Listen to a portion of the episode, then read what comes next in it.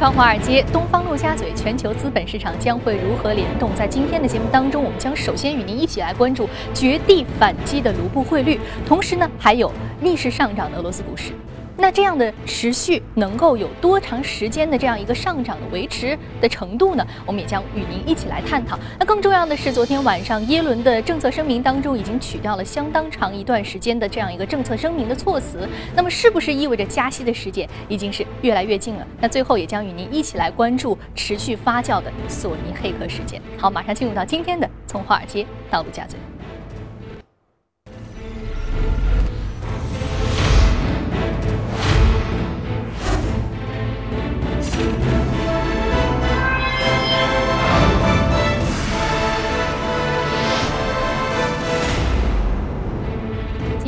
连续两天噩梦般的暴跌之后，俄罗斯央行昨天宣布了一系列维持金融稳定的措施，其中就包括放宽对于银行业的监管，并且大量出售美元资产，效果可以说是立竿见影。卢布出现了报复性的反弹，盘中涨幅一度超过了百分之十二，美元对卢布同步是回落到了六十水平上方。而俄罗斯总理梅德韦杰夫昨天就表示，俄罗斯政府将会根据市场的后续反应来采取相应的措施，力保金融市场的稳定。Которые мы видим в обменных пунктах в течение последних нескольких дней, они не соответствуют объективной картине и необоснованно вышли за пределы комфортного для экономики и для людей диапазона. Эмоции здесь свое дело также сделали. Могу сказать в начале нашего совещания, 俄罗斯出台了一些铁腕的措施来抑制住这轮市场的恐慌情绪的蔓延，但是这一波经济动荡当中，让俄罗斯的富豪们损失惨重。根据 Bloomberg 统计显示，此次呢，俄罗斯亿万富豪损失合计超过了五百亿美元，其中俄罗斯天然气生产商米赫尔松诺的损失是最大的，高达八十七亿美元，个人身家损失将近一半。俄罗斯钢铁公司最大股东利辛紧急是紧随其后，今年损失了七十亿美元，而铁矿石巨头。乌斯马诺夫位列第三，损失也高达六十四亿美元。而就在俄罗斯经济最困难的时候，终于普京要发话了。今天下午五点钟，普京将发表二零一四年的年终新闻发布会，讲话的内容一定会涉及经济问题，让我们拭目以待。而俄罗斯官方甚至还为了今天的讲话制作了宣传大片，气势非常的恢宏，让我们一起来关注一下。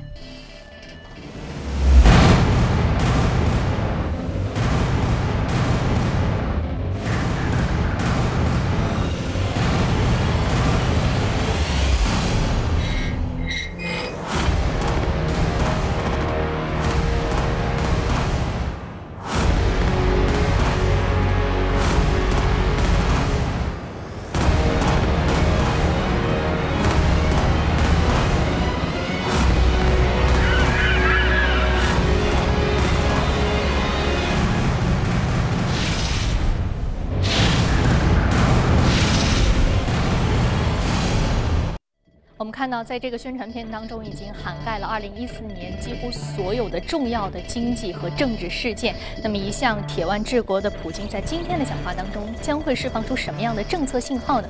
我们确实在全球范围内，所有的记者，也包括市场人士，都非常关注。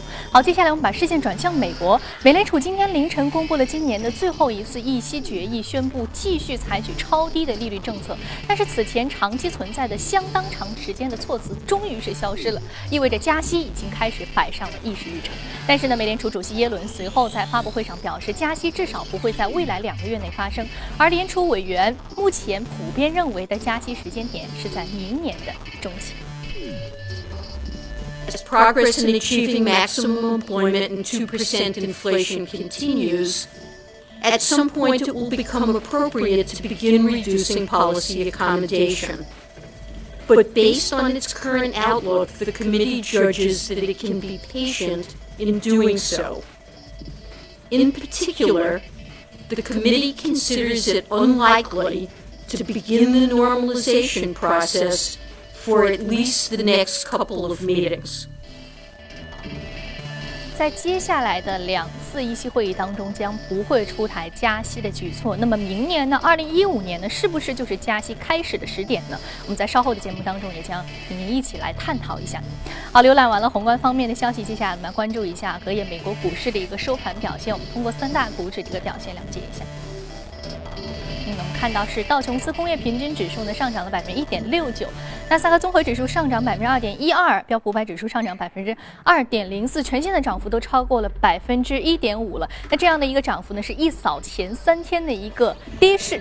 那是不是已经回补了呢？目前呢表现还是欠缺一点点，但是呢，确实在昨天卢布的一个逆势反弹当中，也是刺激了整个美股市场的一个提振。同时，耶伦的讲话也是整个市场的一剂强心针。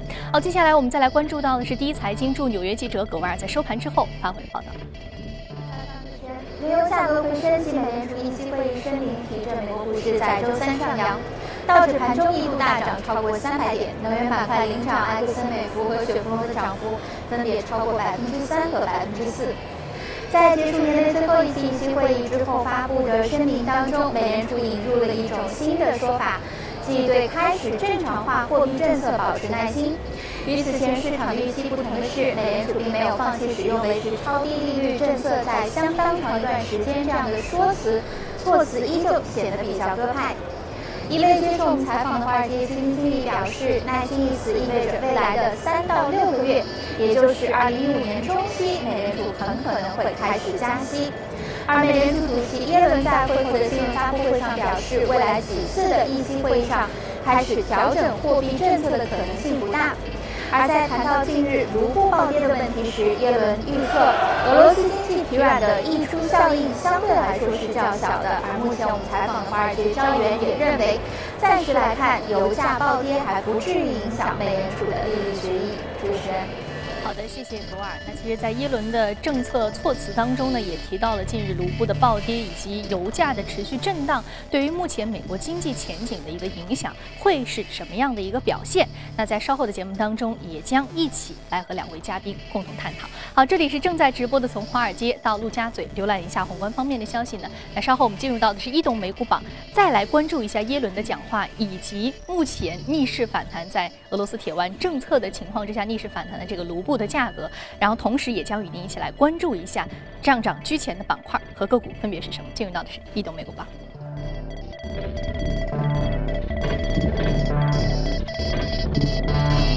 今天我们请到现场的呢是来自于新电光的研究总监徐秋杰先生，徐先生早上好。早上好。同时我们将和数据观察员朱勇一起来聊一聊有关于 A 股数据面的话题。早上好，朱勇。早上好，李飞。好，我们首先来说到的是昨天啊，耶伦的一个政策声明，去掉了相当长一段时间，说是要对于这个正常化的货币政策保持足够的耐心。同时他又说，未来两次议息会议都不会出台加息的举措。但是市场人士普遍解读，去掉了相当长一段时间维持低利率政策这句话之后，那是不是就意味着二零一五年就会开启加息的步伐呢？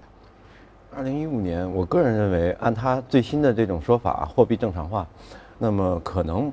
应该在不会太早加息，应该是在这个年底，啊，就就是它一个关键词是耐心。我觉得美联储呃耶伦啊，他还是非常关注那两个指标的，就是一个就业率，一个呃一个只是这个呃 CPI。那么 CPI，因为我们现在油价和带动大宗商品下降的非常厉害，那么。短期内要要让它到百分之二这个标标杆啊，就比较，我觉得是一件比较难的事情。所以这个指标达不到呢，它可能就会货币正常化就不会进行。那么也就是他所所说的耐心就会持续下去。所以我认为，呃，加息应该，呃，在明年最快应该在明年的年底。所以您认为可能我们不需要过分担心这个货币正常化对于这个流动性的一个收紧，因为可能会在明年年底。因为我看到在这个耶伦的这个措辞当中就提到说要达到最大是，嗯，这个可能性的这样一个就业率，同时要百分之二的一个通货膨胀目标。对，所以这两个是非常重要的一个。这是一个硬指标。嗯，我觉得他们是要围绕要有一个量化的嘛，那它不是说定性的。我觉得现在市场好了，或者说现在 CPI 可以了。那么你现在大大宗商品又下降的这么厉害，呃，这个 CPI 这个指标就很难达到。总的来说，耶伦的这次讲话还是比较鸽派的，还还是很鸽派。所以是温和的一种措辞。对对，还是还是很。另外有一点啊，就是呃，美国的这个货币政策啊，不单单是他自己的事情，那么它有一个跟世界呃互动互动协调的问题。你如果加息太早的话，那别的国家已经受不了，就受不了了。你现在没有加息。你现在没有加息，大家开始预期明年加息，已经是大量的资本回流美国了。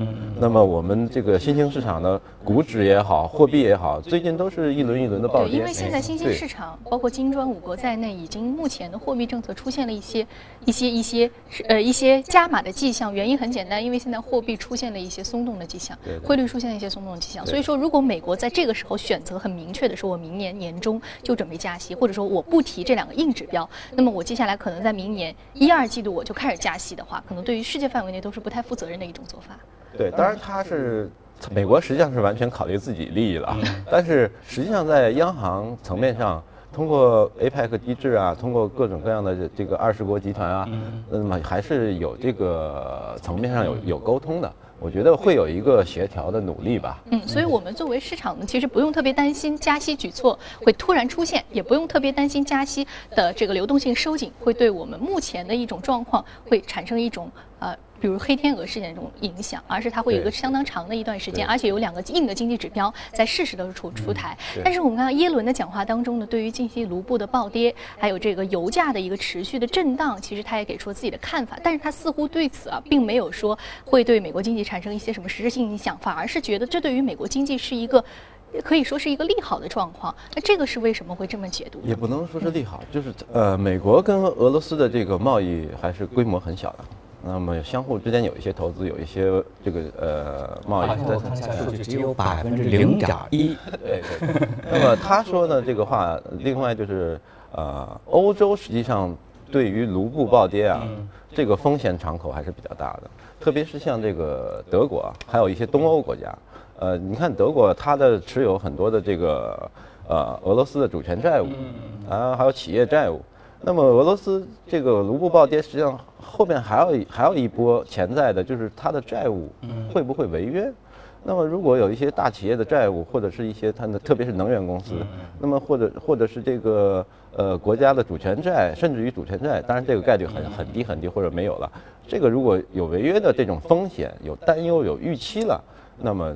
这个其实对于欧洲的市场、股票市场、这个货币市场，其实就像梅德韦杰夫刚刚在对公开讲话当中提到，其实市场目前是一个非理性的状态，尤其是目前的一个状况。所以说，俄罗斯政府正在出台一些紧急的救市措施。对他前天表态，就是普京总统表态要要呃打击这个国际炒家，嗯，哎国际炒家，特别是这些国际空头、这些大鳄秃鹰们，他们不要在这个时候来做空俄罗斯，对不对？对他说，我们知道是哪些人，我们知道他们在做什么，所以他的这样算是一个警醒，也是对于市场这个恐慌情绪的一个比较好的抑制。按刚刚徐先生所说的，对于这个美国来说，可能它的这个风险敞口比较小，但是对于欧洲来说的话，尤其是一些东欧国家跟俄罗斯的贸易是比较紧密的，同时还持有大量的俄罗斯国债，所以这才是需要注意的一些风险。尤其是一些新兴国家，刚才徐老师也是提到了，包括像呃墨西哥啊，包括像马来西亚、巴西等一些的货率汇率啊，最近的变化也是值得大家注意的。包括我们中国也是属于新兴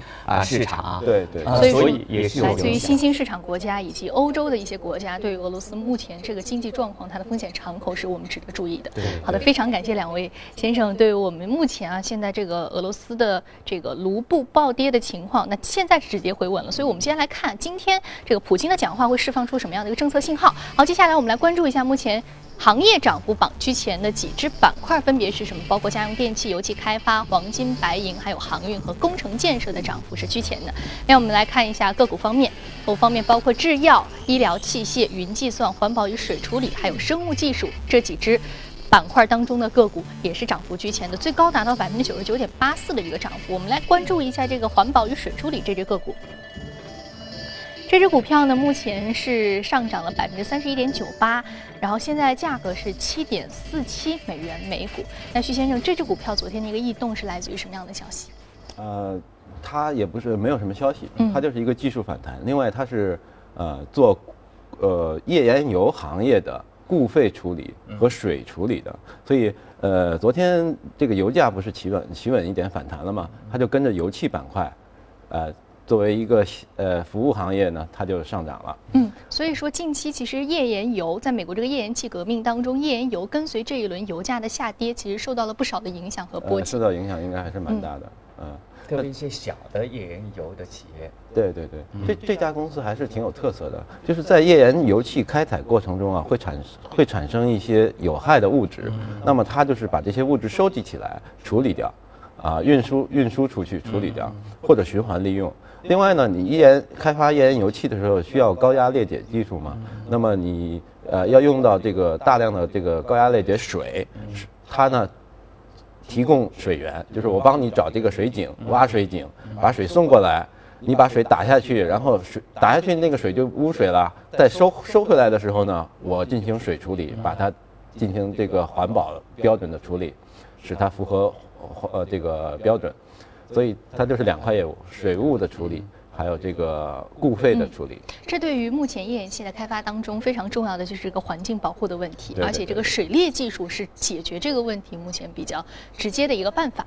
对，所以嗯，就是嗯，我们主要是就是，其实朱勇前面节目也经常提这个环保。对，其实我们国家对环保现在越来越重视。对，那么也一一个是工业环保，一个是呃家居生活这种生活物费的处理，这两块其实都是非常重要的。我记得上个礼拜啊，跟杨光一块做节目，他还正好我们说到环保行业，说的是污水处理。他说为什么是这个膜跟环保有关系啊？像金膜科技等这些客户，它是水处理环节当中非常关键的一环啊。刚才说的固废处理啊，像桑德环境、三维斯，包括很多的水务类的个股，果冻水务等等，都是跟这个个股的这个性质还是比较差不多的啊。对对，这个行业，而且我们好像还要出一个水十条，是吧？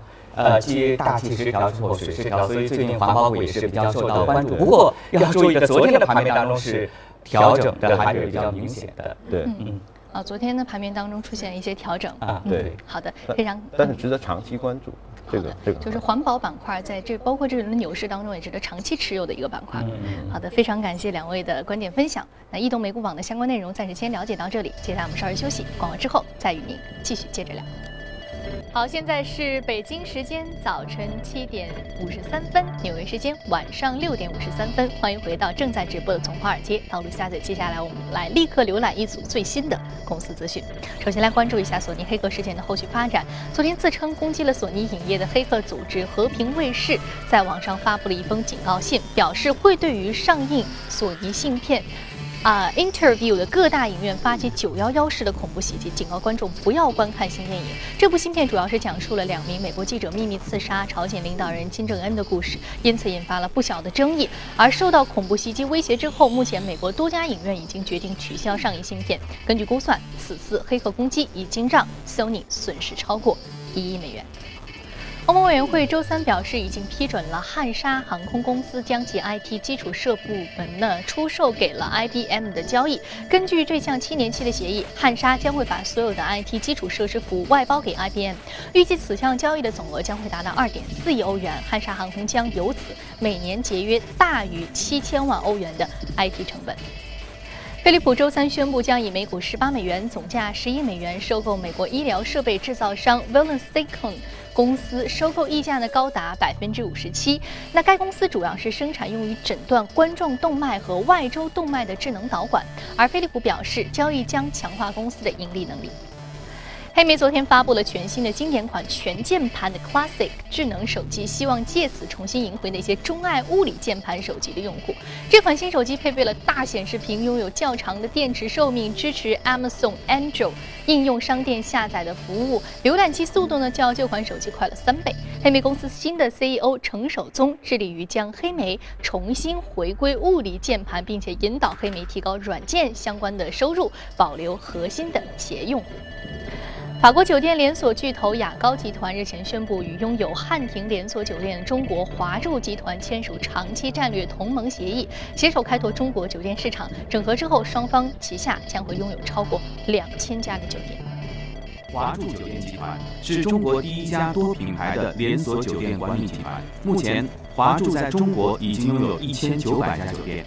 根据联盟约定。华住将负责雅高旗下美爵、诺富特、美居、宜必思上品和宜必思的经营与开发，并计划在未来五年内新增三百五十到四百家酒店。华住酒店集团创始人兼董事长季琦表示。华住与雅高拥有许多共同点，都不约而同奉行多品牌战略，拥有强大的分销网络和忠诚客户平台。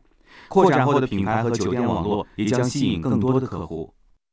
雅高的这个悠久的酒店观的历史，雅高的这个非常好的这些中高端包括经济型品牌，雅高的非常棒的中国的团队，包括雅高的全球化的客源和庞大的会员体系，这个都是我们所缺的或者不够强的，或者是合起来更强的，这是我看中的这个基点。据雅高首席执行官塞巴斯蒂安·巴赞介绍，双方战略合作的重要内容之一是相互持股。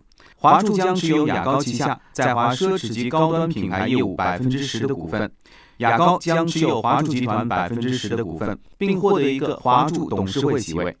此外，华住还将成为雅高在中国大陆、中国台湾和蒙古国的独家加盟商，代理雅高旗下黎碧斯、美居等多种品牌酒店。The first thing, which I think you all agree about, is the quality and the the person, Mr. Shishi, he has proven over the last 15 years that in every company he created, he has been successful. 雅高是世界主要酒店业集团之一，在全球九十多个国家和地区拥有约三千七百家旅馆、四十七万个酒店房间。二零一三年营业额达到五十五点三六亿元。双方通过此次合作呢，将在全球超过四千七百万活跃的忠诚计划会员，并且呢，使其接触到全球超过五千六百家酒店。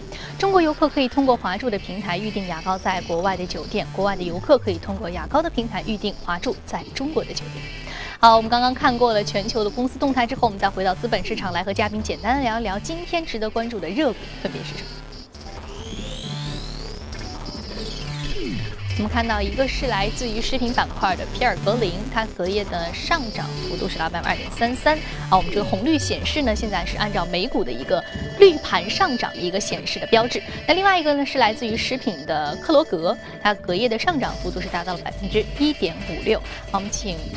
呃，两位先生来聊一聊这两只股票当中，有一只是来自于超市连锁的，对，克罗格。嗯，重点说一下克罗格。好，我们来重点聊一下这个。它是全美最大的这个传统连锁超市，然后大概有三千多家这个呃百货商店连锁店，然后便利店有八百多家，还有一千两百家加油站。然后它主要是业绩驱动，一年以来涨了百分之接近百分之六十。嗯，呃，我们也就是说。呃呃，消费我们是逐渐转向消费的嘛。另外，我们城镇化也推动这个连锁超市，特别是在农村啊地地区的发展，所以我们应该关注一下这个超市连锁行业。嗯，那么在 A 股市场当中也是啊，这是一个防御性的板块。随着季节性的板块来临，我想很多的概念也会呃会集中到像这样的一个呃零售板块，它主要有国资改革的一些预期、纠呃估值修复的一些预期等等。呃，那么一些个股，比方说我们简单罗列了一下，像重庆百货、海宁皮城、啊老凤祥、华联股份等等。这些都是在后市当中可以去关注它的呃消息面的一些情况。嗯，来自于这个估值修复的一些预期的升温，还有包括这个城镇化的推进，也包括在这个农村有更多的连锁超市的一个潜在的市场，都是值得我们去关注和挖掘的。好的，非常感谢徐先生，非常感谢朱勇。好，这里是正在直播的从华尔街到陆家嘴。那接下来呢，我们稍事休息，八点的财经早班车一起关注国内的财经新闻。ピッ!